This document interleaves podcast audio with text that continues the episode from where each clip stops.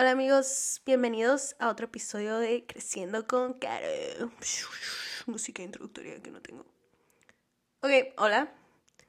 El día de hoy les voy a hablar de un tema un poco controversial, pero o sea, yo creo que es muy importante que se hable más de esto de una perspectiva pues científica y a base de evidencias y de hechos. Y el tema es pues terapias de células madres. Y yo creo sobre todo si viven en Tijuana pues han de haber escuchado mucho sobre eso ya que en Tijuana hay millones de clínicas de células madres. Y pues igual se preguntan si funcionan o no, o sea, o cuál es el pedo con eso.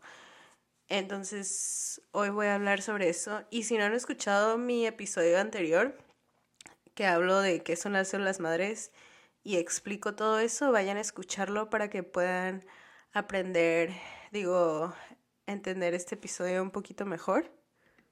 Y pues hoy voy a empezar hablando sobre cómo se aprueban las medicinas en México y en Estados Unidos. Y después voy a hablar sobre pues las diferentes terapias de células madres, cuáles han sido probadas y cuáles no, cuáles son seguras y eficaces y cuáles no. Entonces, si, si ustedes o conocen a alguien que estén pensando en inyectarse células madre o algo así, por favor que escuchen este episodio primero y que lean los recursos que les voy a dejar abajo en los comentarios, porque es muy importante estar informado antes de someterse a algún tratamiento de este tipo.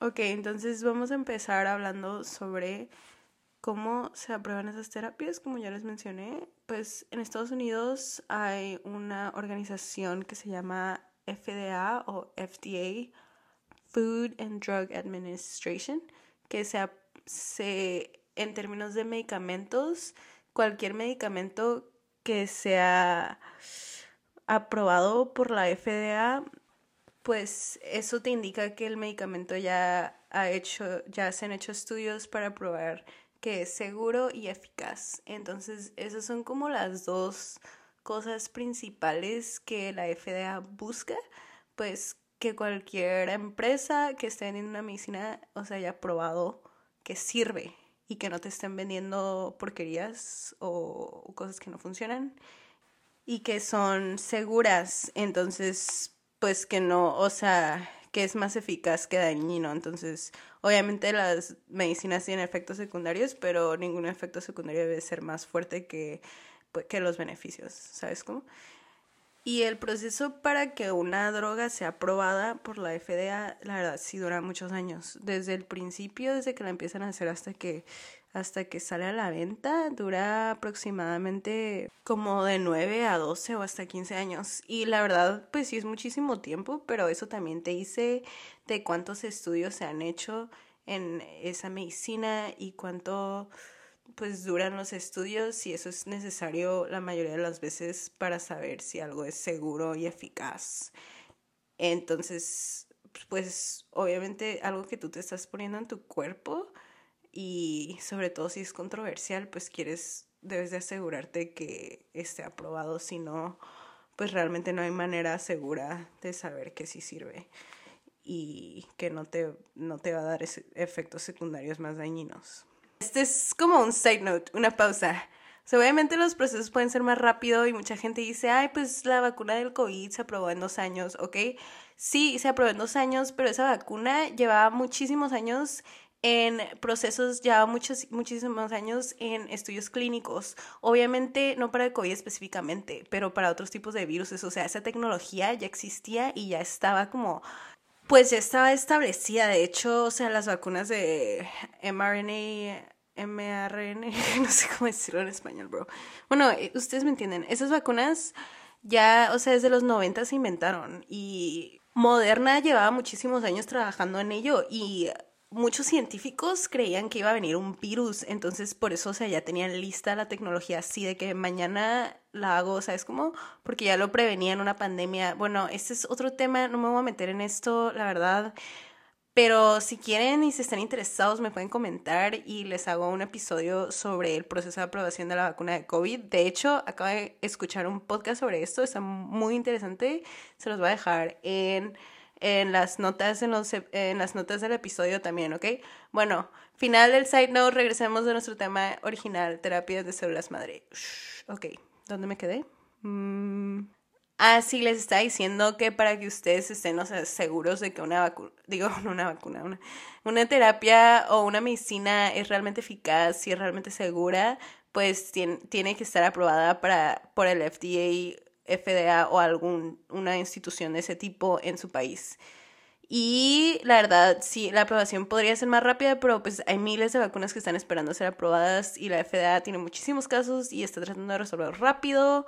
También por eso la vacuna de COVID fue más rápida porque eso fue un caso de emergencia, o sea, se fue a primer lugar así de la nada. Ok, ok, ya, les prometo voy a dejar de hablar de COVID. este no es el tema de hoy. Ok, entonces esa es la FDA. Y pues hay muchas, muchas fases de los estudios clínicos y pues que son muy importantes, ¿no? Y si una medicina no tiene eso, pues la mayoría de las veces significa que por alguna razón fue rechazada de la FDA. Puede haber sido de que no, no fue probada segura o no fue probada eficaz o ambas cosas.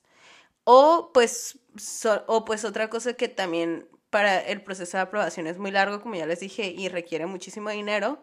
Entonces muchas compañías pues delincuentes de alguna manera no quieren invertir ese tiempo y ese dinero y pues empiezan a vender sus cosas como pues ilegal realmente por un lado porque las medicinas deben de ser aprobadas, ¿ok? Ahora me voy a meter en el tema de la aprobación de medicinas en México, que este es un tema mucho más complicado porque, como yo les digo, en México hay una falta de información sobre las autoridades, o sea, de parte de las autoridades enorme. Yo cuando me meto a buscar cosas de la FDA en Estados Unidos me salen en un segundo y me pongo a buscar, o sea, se cuenta cuando quiero buscar una droga que se está aprobada en la FDA o no, hay, o sea, literal un, un tab donde le pones buscar y te sale así rapidísimo. Y en México es un proceso súper complicado enterarte si la droga está aprobada o no. O sea, hay PDFs por año en la página de la Cofer, Coferpis y te hice una lista de todas las medicinas que han sido aprobadas cada año. Entonces tú tienes que meter a cada año a buscar la medicina para saber si ha sido aprobada o no. Que la verdad, eso es horrible. Entonces yo les digo a ustedes, si están en México, yo les recomiendo, o en cualquier otro país, en otros, otros, otros países, no sé, en otros países, pues les recomiendo que se metan a ver lo que sea la institución que aprueba sus medicinas. Pero pues un tip es, aunque estén en México, meterse a la página de la FDA, que también se las voy a dejar en las notas. Ahí pueden buscar la medicina y la mayoría de las medicinas que están aprobadas por la FDA también están aprobadas por la COFERPIS. Y la COFERPIS es la, la Comisión Federal para la Protección contra Riesgos Sanitarios. Esas son las siglas. Y pues es la equivalente a la FDA de México. Creo que ya mencioné esto. Entonces, pues son los que aprueban todo eso. Y me puse a buscar ahí, como les dije, es imposible encontrar las medicinas aprobadas o no. Y en Acoferpis, en México, lo único que puedo encontrar son artículos de la Coferpis sobre por qué las células madres no están aprobadas en México y por qué no debería de haber tratamientos de células madres y muchos artículos de cómo la COFERPIS ha sancionado y ha cerrado muchísimas células madres, muchísimas clínicas de células madres en el país. Obviamente, no todas. Ese es un, las células madres es un negocio multimillonario en México, sobre todo en Tijuana. Es como literal gente de todo el mundo va a Tijuana para hacerse su terapia, que es una terapia que no ha sido aprobada en México y que pues tiene muchos riesgos que ahorita les voy a explicar más. Y pues obviamente hay tantas clínicas que la Coferpis pues ya está en la corrupción en México y no solo eso, también son demasiadas que pues no las pueden cerrar todas o, ¿sabes? O sea, cierran una y se abren cuatro, así.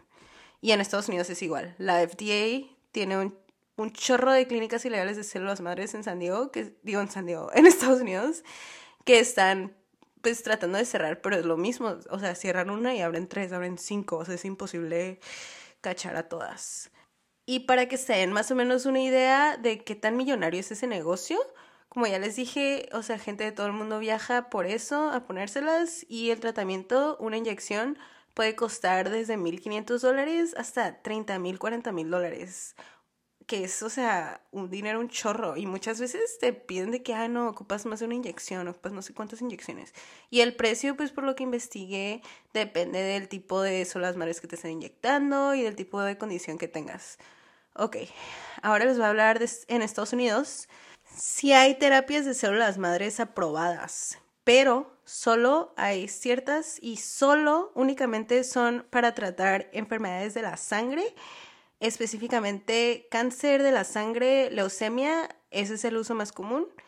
Y esas son células hematopoieticas, hematopoietic, como sea que se diga esa cosa, hematopoieticas, de, pues que vienen de, de la médula ósea. Y normalmente son trasplantes, o sea, otro paciente con células pues saludables es un trasplante al paciente con leucemia y, y ese es el único, el único tratamiento aprobado por la FDA. Entonces, si ustedes escuchan de que es que mi artritis, es que mi dolor de rodilla, es que no sé qué madres, no, no. y la neta, este tema sí me da, o sea, un poco de... Me hierve la sangre. no, me da un poco de, pues, enojo, la neta, porque pues, o sea, siento que le están mintiendo a las personas porque tú te metes a ver esas clínicas y la página pues se ve súper pro y se ve que tienen doctores y que no sé qué y pues son doctores reales promoviendo estas cosas y no sé si lo hacen por dinero o no sé si realmente creen en esto y pues se me hace muy mal que le estén mintiendo a las personas, la verdad. Y yo no digo que las olas madres nunca van a servir. O sea, no estamos ahí todavía todavía estamos en un punto donde han habido miles de estudios clínicos reales, científicos, no los que te ponen en esas páginas, o sea, cualquier persona, y ese es el problema con la ciencia en esos días, cualquier persona puede ir, a o sea, falsificar evidencia y escribir un artículo, ¿sabes cómo? Por eso, pues, pues tienes que buscar artículos que hayan sido reproducidos muchas veces, que hayan sido revisados por otras, otros científicos que hayan sido editados, que estén en, en revistas pues reputables, por ejemplo, no sé, Nature, Frontiers, no sé, hay muchísimas, ¿verdad? Pero, y pues para una persona del público normal es difícil, es difícil saber la diferencia entre ese tipo de artículos, o sea, artículos de que de verdad o sea, se hicieron estudios clínicos y la, la evidencia está ahí y han sido reproducibles versus artículos pues que nada más la gente te inventa, ¿no? Y eso es, o sea, un problema que debemos de, los científicos debemos de resolver de alguna manera. Y es parte por lo que estoy haciendo este podcast, porque yo quiero que a ustedes les llegue información real. Y como les digo, siempre, toda mi, o sea, todas mis sources, todas mis fuentes están en los comentarios por si dudan de mí, ¿ok? Y todas son son reproducibles y todo ese pedo. Ok, gracias. Regresando al tema. Han habido muchos, muchos estudios de que le inyectan solas aquí, no sé qué, no sé qué, no sé qué, no funcionan. O sea, no han sido, la verdad, la mayoría no han sido tan dañinos, o sea, no se, no se ha encontrado que sean tan dañinos, pero sí hay muchísimos riesgos de inyectar células madres. Y el riesgo más grande es que de verdad tus células madres funcionen y se reproduzcan y formen teratomas en tu fucking cuerpo, que igual o sea, un teratoma te lo quitan y ya, la mayoría de las veces no es cancerígeno, pero creo que ya les conté un poquito de eso, sobre qué es un teratoma en el episodio pasado. Pues tienes una célula madre y más o menos, o sea, las células madres se reproducen en muchos tipos de célula, entonces, pues te salen unos tumores, son tumores, ¿no? Y lo más loco es que si te, si te inyectan de las células como las originales, las este, pluripotentes o multipotentes, muchas veces los tumores tienen de que ojos y dientes y pelo y está bien psycho. Pero pues como ya le dije, la mayoría de esos son tumores benignos, entonces pues el riesgo no está tan grande, solo está psycho, ¿no? Pues, pues obviamente nadie quiere que te crezca un tumor de tu inyector de inyección de células madres que se ha pasado. Y, pero pues yo creo que el riesgo más grande es el riesgo de contaminación, porque pues están vendiendo productos vivos, o sea, pues según, ¿no? Según ellos, los de la clínica, sus productos son vivos. Para poder vender un producto así, pues tienes que hacer muchísimo control de calidad para primero asegurarte que el, el producto esté vivo, que se mantenga vivo, que y que no esté contaminado, ¿no? Porque, o sea, algo de las células en cultura es muy fácil que se contaminen con bacterias o con, con hongos. Entonces, es, o sea, es un proceso muy delicado y si no hay una institución como la COFARPIS o la, o la FDA regulando ese proceso, que haya probado ese proceso, que haya dicho, tus instituciones, o sea, tu institución, tu compañía es limpia, y efectivamente estás dando células reales y células que no están contaminadas, lo más importante, pues eh, nunca sabes, o sea, nunca sabes qué tipo de gente las está produciendo y cuál es el control de calidad de estas personas si no está regulado. O sea, básicamente pueden hacer lo que ellos quieran.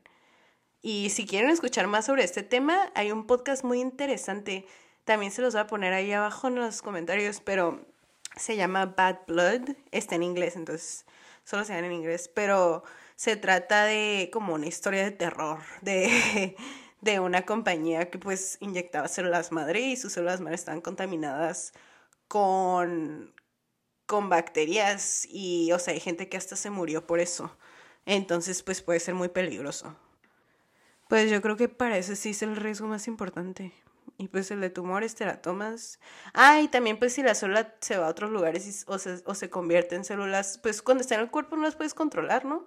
Se pueden controlar, se pueden convertir en células que tú no querías que se convirtieran, o sea, puede que te inyecten para que sean células musculares y al final se hacen, no sé, células de grasa, ¿no? Y te haces gordo. Ay, es cura, no, no me creen en esto.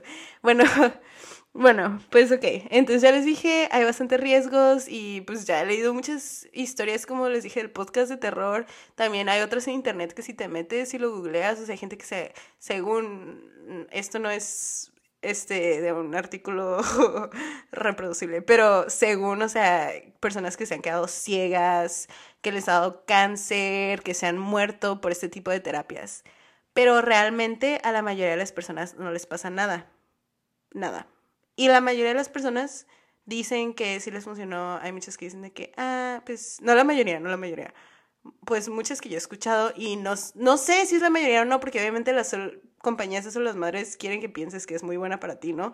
Y ponen estos testimonios de que es que a mí me inyectaron la rodilla y ahora puedo caminar bien y que no sé qué. Y pues sí les creo, la verdad. Tal vez mi teoría es que les inyectaron solo las muertas, gracias a Dios no están contaminadas y no les hicieron nada en el cuerpo y ellos pues el efecto placebo de que, ah, no, sí me sirve y se sienten bien, que bueno que se sientan bien, pero pues no gasten fucking millones de pesos para un efecto placebo. No. Y lo que también me enoja es que hay muchas celebridades, por mencionar algunas, Steve O o ¿cómo se llama este, este persona del podcast?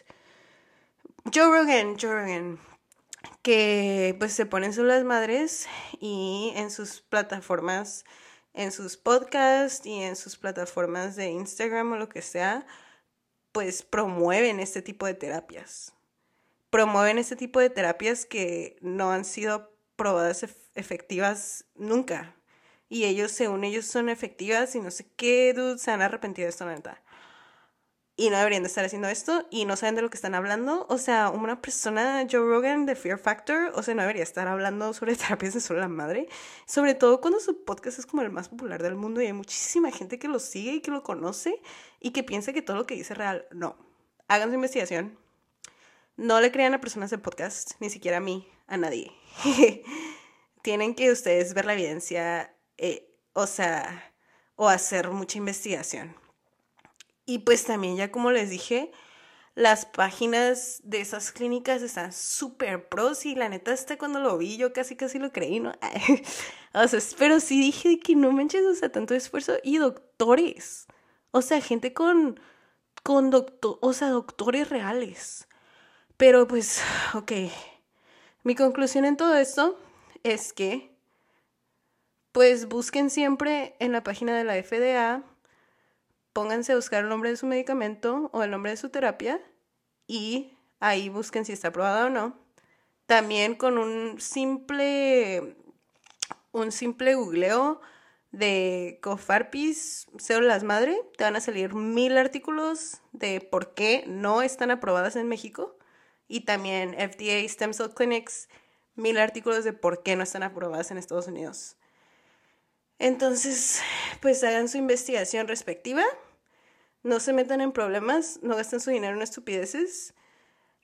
La única manera en la que yo vería de que de que alguien hizo ese tipo de terapias y no diga de que, oh, no manches, o sea, qué tonto, por no hacer su investigación. Sería como alguien de que, ay, pues me voy a morir mañana, o sea, tengo terminar, cáncer terminal 4 o lo que sea, ese pedo, y es mi única opción y pues quiero tratarlo. Ok, bueno, maybe, maybe.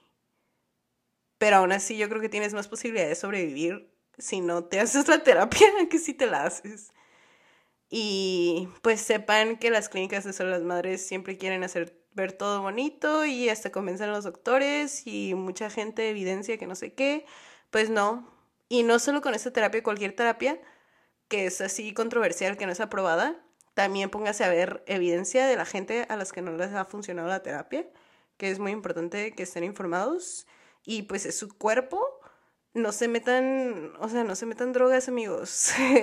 y no se metan terapias que pueden ser peligrosas, por favor. Y pues cualquier duda, pregunta, ya les dije, me pueden mandar mensajes, ya tienen mi Instagram, es arroba at creciendo con caro, sin espacios mayúsculos ni nada. Ahí me pueden escribir. También, pues obviamente yo no soy doctora, solo soy una apasionada de la ciencia que he investigado muchísimo sobre este tema, sobre todo porque ser las madres, la neta, siempre ha sido uno de mis intereses más grandes en la vida. Entonces, entonces, pues sí, por eso les estoy contando esto, pero no soy doctora, no les estoy dando ninguna recomendación de salud, solo les estoy pidiendo que sean inteligentes, por favor. Y pues terminar con esta nota, todavía hay muchísimo potencial para las células madres, solamente, como les dije, no hemos encontrado la manera correcta de que funcionen como nosotros queremos. Son sustancias biológicas que pueden ser impredecibles cuando te las inyectan en, en, tu cuerpo.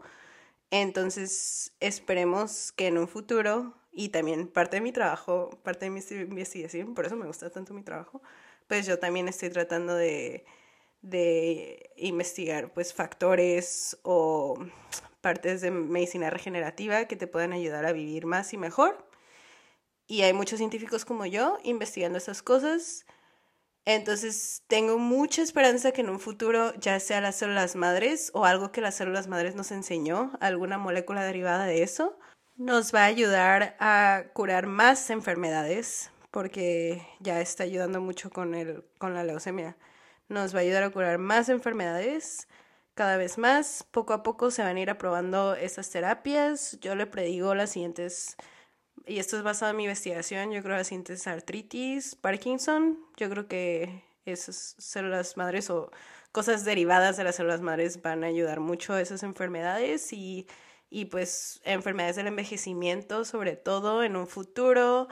Va a pasar amigos, va a suceder, pero pues, o sea, todavía no hemos encontrado la manera, yo se los garantizo, mejor prevenir que lamentar, la verdad. Esas curas mágicas realmente no, no, no son curas mágicas. Entonces, sean inteligentes, ¿ok?